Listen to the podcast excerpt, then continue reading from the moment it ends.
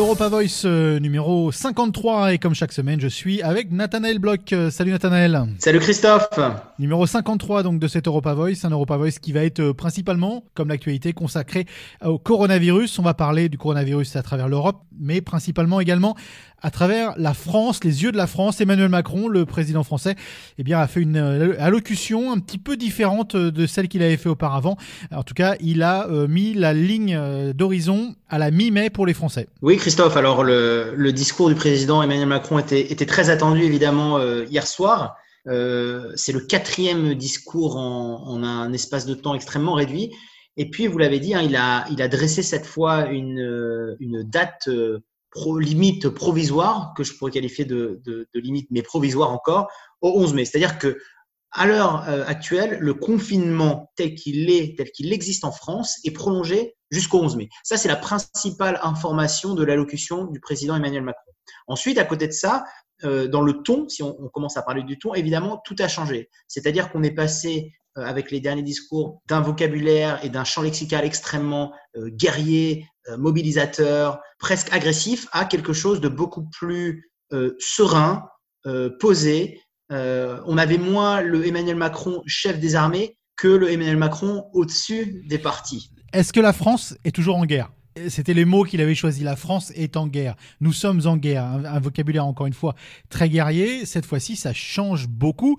Mais est-ce que sur le fond, la France est toujours en guerre contre ce virus? Alors, Christophe, c'est une question qui évidemment euh, euh, soulève euh, plein de réponses. Moi, je dirais que Emmanuel Macron a évolué dans son vocabulaire. Il a lui-même parlé en fait de, paix dans son discours à un moment. Il n'a il pas utilisé ce vocabulaire guerrier parce qu'il s'est rendu compte que effectivement tout ce qui avait été développé, alors à la fois autour du champ lexical de la guerre, qui est un petit peu délicat, et d'ailleurs le président allemand lui a d'une certaine façon euh, répondu euh, par, euh, par message interposé, même si c'était pas une conversation directe. Il a dit en fait c'est pas c'est pas une guerre, c'est une lutte pour plus d'humanité, pour plus de coopération entre les États, parce qu'il n'y a pas il pas pas d'ennemis, il n'y a pas d'ennemis physiques, il n'y a pas de temporalité non plus. Il n'y a pas de champ de bataille, ça concerne tout le monde. Donc, en fait, je crois qu'Emmanuel Macron a lui-même aussi évolué sur ça, se rendant compte que euh, ce, vocabulaire euh, extrêmement mobilisateur autour de la guerre, d'abord, n'avait pas les bénéfices escomptés. Et puis, euh, l'autre critique qui lui avait été faite sur la forme du discours, c'est que tout le développement aussi autour de l'héroïsation du personnel soignant médical, en fait, il faisait oublier les vrais combats, qui étaient d'avoir une décision politique. On n'est pas à la recherche là de, héros derrière lesquels se rattacher. Euh, et d'ailleurs, euh, il y a beaucoup de développement aussi autour du fait que euh, bah, les personnels soignants n'ont pas besoin d'être remerciés de façon héroïque. Ils ont besoin d'avoir du matériel médical, des masques, du gilet hydroalcoolique. Et en fait, derrière tout ça, qu'est-ce que ça veut dire? Ça veut dire que les Français, citoyens, personnels soignants, ils n'attendent pas un développement sur un champ lexical guerrier ou héroïque, ils attendent une réponse politique du président de la République. Et c'est ce qu'il a semblé se dessiner hier soir avec le discours d'Emmanuel Macron. On est passé justement de cette vision très guerrière qui n'a pas véritablement fonctionné à voilà un message, une allocution politique, euh, un Emmanuel Macron président des Français euh, au-dessus des partis qui expliquait sa vision et surtout Christophe et c'est ça qui est important, qui faisait son mea culpa. C'est jusqu'à présent on a aussi beaucoup reproché au président de la République de faire comme si d'eux rien n'était, qu'il n'y avait eu aucun raté, qu'il n'y avait aucun euh, retard à l'allumage. Et je crois que ce qui avait euh, euh, permis aussi de faire ce mea culpa à Emmanuel Macron, finalement, c'est l'Europe, parce que Ursula von der Leyen elle-même avait dit qu'il y avait eu du retard à l'allumage par rapport à l'Italie. Donc je crois que de toute façon, Emmanuel Macron n'avait plus le choix que de changer de tonalité, de faire son mea culpa et de dessiner une réponse beaucoup plus politique que romantique euh, à apporter au Covid-19. Oui, Pierre, ça a commencé même avant euh, l'allocution présidentielle, puisque euh, l'allocution a eu lieu à 20h02. Et c'est vrai qu'on s'est efforcé de rappeler à travers les médias et d'expliquer pourquoi 20h02. Et la présidence a bel et bien précisé, ils ont quand même bien communiqué là-dessus, il hein, faut quand même bien le dire, que 20h02, c'était aussi pour laisser l'espace aux Français de pouvoir applaudir comme ils le font traditionnellement à 20h les personnels soignants. Ça fait aussi partie d'une stratégie euh, si on est un petit peu euh, l'avocat du diable, de communication, de mettre un petit peu d'eau dans son vin, si on peut dire. Non, mais euh, Christophe, alors encore une fois, effectivement, le, président français est conscient de ce besoin aussi d'avoir des moments fédérateurs pour les Français, qui peut être celui de, l'applause généralisée collective à 20 heures euh, pour les personnels soignants, pour les éboueurs, pour les caissiers, pour les, travailleurs essentiels euh, encore mobilisés en France. Mais si vous voulez, euh, voilà, on est passé, pour, pour, pour, pour filer la métaphore, on est passé d'un, d'une applause pour remercier ceux qui continuent de travailler à, enfin, on est passé maintenant, on est à ça, alors qu'il y a quelques jours, on était, allons soutenir nos soldats qui sont au front. L'engouement collectif euh, et le soutien collectif est toujours là, mais on est rentré dans une nouvelle phase où il va falloir euh, annoncer une, une, sortie bien plus euh, politique avec plein de questions qui restent en suspens. Et d'ailleurs, c'est assez intelligent de la part d'Emmanuel Macron parce qu'il n'a pas donné de deadline extrêmement marqué, c'est-à-dire que le 11 mai, en fait, on réévalue. On va peut-être commencer à déconfiner progressivement, mais il n'y a aucune règle encore très claire qui a été établie sur qui quoi par tranche d'âge, pas par tranche d'âge. Il a dit simplement que oui, effectivement, les personnes les plus âgées, les plus vulnérables, ne seraient pas les premières à, à poindre le nez dehors. Mais, à part ça, on reste quand même sur quelque chose d'assez encore euh, flou, ou en tout cas euh, général. Alors partant de là, il a également parlé des écoles et de dire que les écoles reviendront progressivement euh, à une certaine normalité à partir du, du 11 mai. donc encore une fois, un peu vague, mais c'est normal parce que le 11 mai, c'est dans un petit peu moins d'un mois. Donc aujourd'hui, on le sait, avec cette crise, c'est difficile de voir à la semaine prochaine. Donc de voir à, à un mois, déjà, c'est déjà pas mal. Mais de même vouloir dire que les écoles reviennent un petit peu à la normale à la mi-mai, alors que vous et moi, on le sait, en France, les écoles euh, se terminent euh, fin juin. Est-ce que c'est pas un peu futile? Est-ce que c'est pas un peu de la poudre aux yeux? Christophe, c'est compliqué parce que je ne défends pas le président de la République, mais ce serait quoi la bonne réponse? C'est-à-dire que s'il dit qu'il n'y aura pas d'école cette année, euh, ça reprendra en septembre. Vous imaginez bien la panique collective des, des personnes déjà confinées depuis deux mois, faisant l'école à domicile, savoir qu'il y a encore quatre autres mois.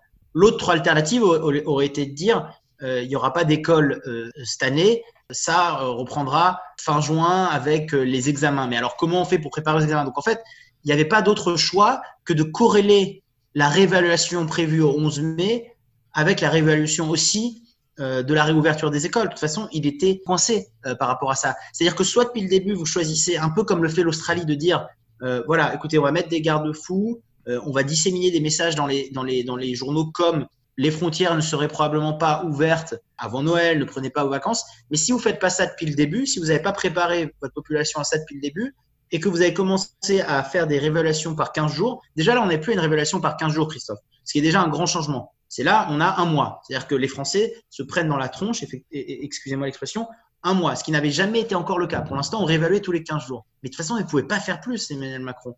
Euh, et les écoles rouvrent à partir du 11 mai. Euh, le 15 juin, on est aussi à partir du 11 mai, Christophe. Le 2 septembre, on sera encore à partir du 11 mai. Donc, euh, euh, c'est pour ça que, j'allais dire, sur la forme, le discours du président de la République répond aux attentes.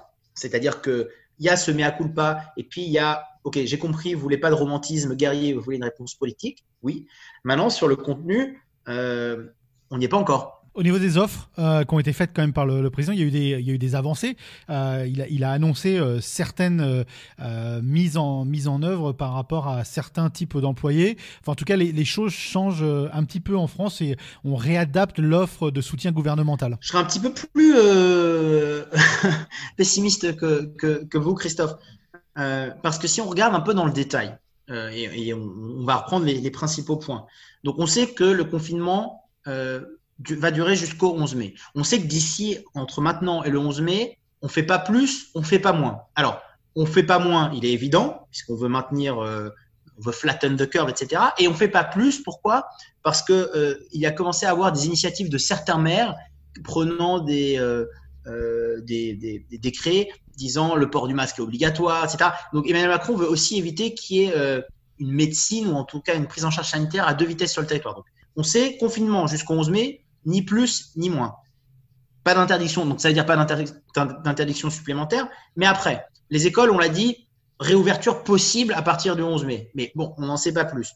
Ce qu'on sait, c'est que l'idée à partir du 11 mai, c'est d'avoir des masques pour tous. Ça, c'était une, euh, grande, euh, grande annonce du président de la République. C'était de dire, comme on n'a pas réussi, il en a parlé à avoir une immunité collective, et c'est l'immunité grégaire dont on parlait dans un précédent épisode d'Europa Post. Comme il n'y a pas assez de monde qui a le virus et qui est un pourcentage qui doit être entre 65 et 70% de la population, la seule chose qui vaille, c'est le vaccin. Mais en attendant d'avoir le vaccin, il faut des masques pour tous. Mais vous voyez, pour l'instant, on n'a pas encore les masques pour tous, on n'a pas encore le vaccin. Donc c'est pareil, c'est-à-dire que c'est, oui, c'est dans les tuyaux, mais ce n'est pas encore sûr. Si vous voulez, moi j'ai l'impression que les seules choses dont on sait qu'elles sont sûres pour l'instant, c'est les interdits. Euh, les cinémas ne réouvriront plus. Euh, pas, toujours pas. Les bars ne, réouvriront pas. Les restaurants ne réouvriront pas. Ça, on le sait. Par contre, ce qui est plus euh, positif, ce qui est plus proactif, ce qui n'est pas une fermeture, mais ce qui est une mise à disposition de matériel médical, etc., ça, on ne sait pas encore. C'est pareil, les 10 000 euh, respirateurs artificiels prévus, bon, on a prévu d'en produire, mais est-ce que on aura, on les aura d'ici 11 mai? Donc, moi, je serais plus tenté de dire que la réponse sur la forme, elle a été apportée. La réponse sur le fond, ça va véritablement être un mois de test pour voir si on va rattraper ce retard à l'allumage, notamment sur les volets euh, médicaux. Il faut noter par contre que euh, près de 60% des Français sont d'accord avec, euh, avec la prolongation du, confinement, même pendant un mois.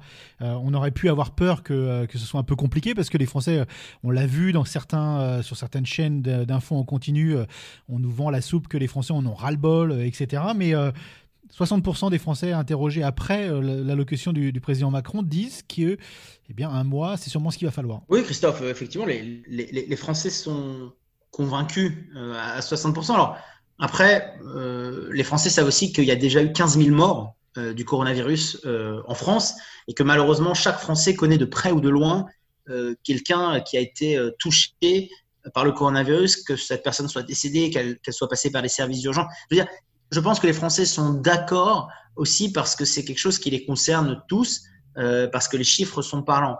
Euh, après, encore une fois, la véritable question, c'est après ce mois de test, si confinement prolongé il doit y avoir, est-ce que les Français seront encore prêts à le, respecter? Mais effectivement, et, puis pour donner un comparatif euh, avec, euh, avec l'Australie, que vous connaissez bien Christophe, en Australie, la, personnalité, le, taux d'opinion favorable au Premier ministre Scott Morrison monte en flèche.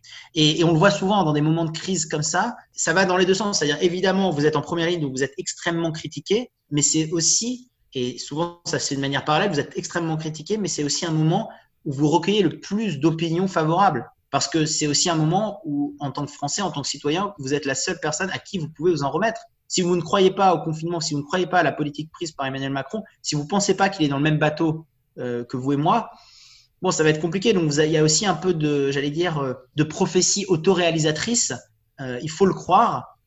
Et c'est parce qu'on va le croire que ça va marcher. Alors on va faire un petit point euh, ailleurs en Europe et plutôt que, de passer euh, pays par pays, on va regarder une vision un petit peu globale euh, de cette attitude justement en Europe. Il se passe quoi? On sent vraiment qu'il y a un peu un changement quand même. on part on part de cette attitude de, polémique autour des masques, de polémique vraiment pays par pays. est-ce qu'on arrive à avoir une vision un peu plus globale en Europe aujourd'hui? Je crois qu'un élément extrêmement important qui a été un twist dans, dans, la, réponse européenne, ou en tout cas dans, l'attitude que les pays européens devaient avoir collectivement, pour moi, c'était euh, un message que la, présidente de la Commission, Ursula von der Leyen, avait envoyé aux Italiens et qui date euh, du 2 avril. Elle, avait avoué, hein, elle avait dit euh, Je vous présente mes excuses. Et elle avait dit qu'aujourd'hui, l'Europe se mobilisait aux côtés de l'Italie. Et ce n'a pas été toujours le cas. Et je crois que pour, faire, pour dresser le parallèle avec le mea culpa d'Emmanuel Macron, je crois que ce mea culpa européen de la présidente de la Commission, Ursula von der Leyen, a aussi annoncé le début d'un changement de position où on se rendait compte qu'on était tous dans le même bateau, qu'il va falloir apporter une réponse non seulement coordonnée, mais surtout euh, exemple de toute rivalité. Et, et, la guerre des masques, euh, l'épisode slovaque euh, avec cette disparition de, de masques, euh, était un élément absolument euh, extraordinaire. Et je crois qu'à partir de, de, ces excuses d'Ursula von der Leyen, bah, on, a, on a pris conscience, les États européens ont pris conscience qu'il fallait changer d'attitude et avoir une réponse coordonnée. Et encore une fois, Christophe, on en reparle dans Europa Voice. Euh, pour l'instant, euh, l'Europe n'a pas encore réussi le crash test d'une réponse coordonnée à, un grand drame. Euh, on se rappelle des atermoiements autour de la Grèce au moment de la crise financière.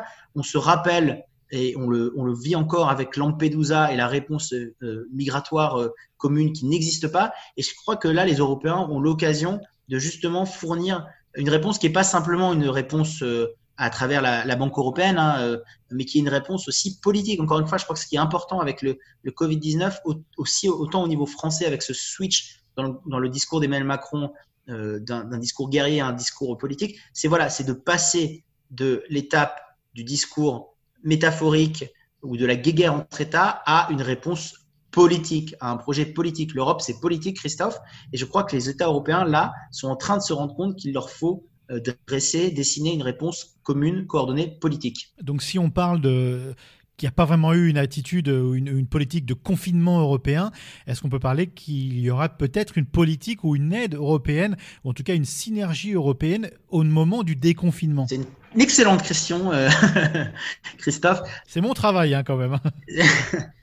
Non, mais ce qui est compliqué, on l'a, on l'a, on l'a dit, et, c'est tant mieux qu'on le, redise que répétition vaut pédagogie, euh, c'est que la réponse qui est apportée au Covid par les États en termes de frontières, hein, puisque c'est de ça aussi dont il s'agit par rapport au déconfinement, elle est euh, consubstantiellement opposée à l'idée même d'Europe. C'est-à-dire que pour euh, résoudre dans un premier temps et permettre un confinement efficace, il faut empêcher la libre circulation des biens, des personnes, euh, dans une moindre mesure des capitaux. Donc c'est une réponse qui est anti-Europe, qui est anti-Schengen. Bon, soit dit en passant, euh, les États ont vite euh, fait fi de ce nœud anti-européen et ont mis en place des politiques où ils décidaient de fermer ou pas leurs frontières.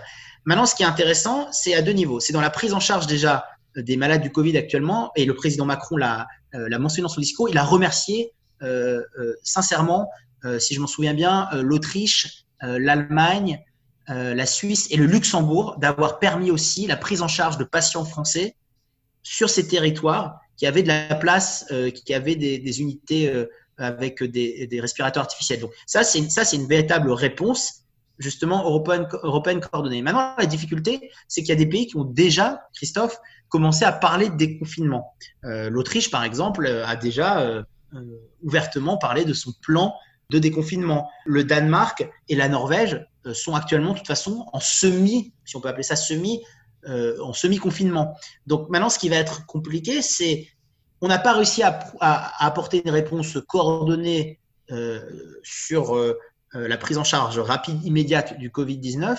Est-ce que avec les différences de prise en charge du déconfinement, on va quand même réussir à avoir quelque chose de cohérent? Parce qu'il faut aussi le dire, une réponse coordonnée en termes de déconfinement, les États gardent quand même leur, leur souveraineté. Donc si le Danemark, euh, si les pays scandinaves, pour cet exemple, décident de garder leurs frontières ouvertes, bah, alors personne ne sera empêché de rentrer dans ces pays-là et de circuler entre ces pays-là. Donc la, question, elle est plutôt est-ce qu'on déconfine, est-ce qu'on considère que l'Europe est un ensemble et on essaie de déconfiner aussi par euh, zone? Donc, comme ces pays scandinaves, pour reprendre cet exemple-là, sont tous dans à peu près la même politique de, semi-confinement ou de confinement partiel, est-ce que ce seraient les premiers à devoir euh, déconfiner, puis après viendront les autres voyez, c'est compliqué. Et puis c'est compliqué aussi parce que l'Espagne et l'Italie, qui sont quand même au cœur de la crise, parlent déjà, Christophe, aussi de déconfinement. Donc euh, la réponse déconfinement, elle, ne va pas être simple non plus pour les pays européens, quand bien même il ferait euh, volonté de, bonne coordination entre eux. Mais si on fait le pont entre euh, ce que Emmanuel Macron a pu annoncer hier soir et justement les annonces italiennes, les annonces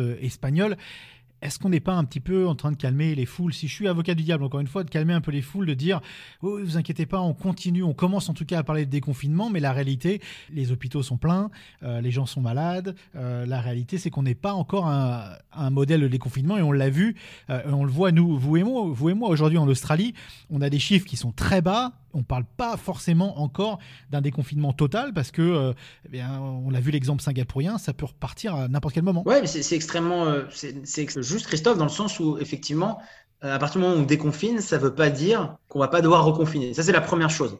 je crois qu'il y a encore beaucoup de, de Français qui, pensent et, qu'à partir du moment où on déconfine, c'est-à-dire qu'il n'y a pas de retour en arrière possible. Non, l'exemple singapourien est un très bon exemple. Si on déconfine trop tôt, si on ne le fait pas de manière euh, j'allais dire sanitairement, médicalement, qui est un autre débat euh, euh, logique, on n'arrive pas à des solutions. Je crois qu'un des, un des, un des objectifs aussi au niveau de l'Union européenne, c'est de faire en sorte de maintenir un équilibre, de maintenir un équilibre entre la supportabilité d'un confinement total. En France, on est déjà à huit semaines, là on rajoute encore presque quatre semaines, donc on va être à trois mois de confinement total.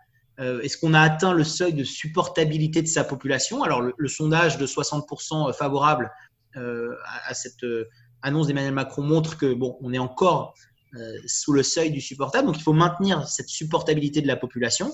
Et puis d'un autre côté, il faut aussi que la solution sanitaire, médicale qui soit apportée, je parle même pas d'économie là, hein, je parle de sanitaire médicale, elle soit là. Et donc Emmanuel Macron l'avait dit, hein, a, il, a, dessiné sans rentrer dans les détails deux choses. Il a dit soit on a une immunité collective parce que le virus a, beaucoup circulé, il circulera pas plus, ce qui ne semble pas être le cas en France, selon les dires du président de la République. Soit on trouve un vaccin, solution vers laquelle on se dirige. Et puis en attendant, ces deux solutions, elles permettent d'éradiquer temporairement le Covid-19. En attendant, on met à disposition masques, solutions hydroalcooliques, on construit des respirateurs, euh, plus de place en, soins intensifs.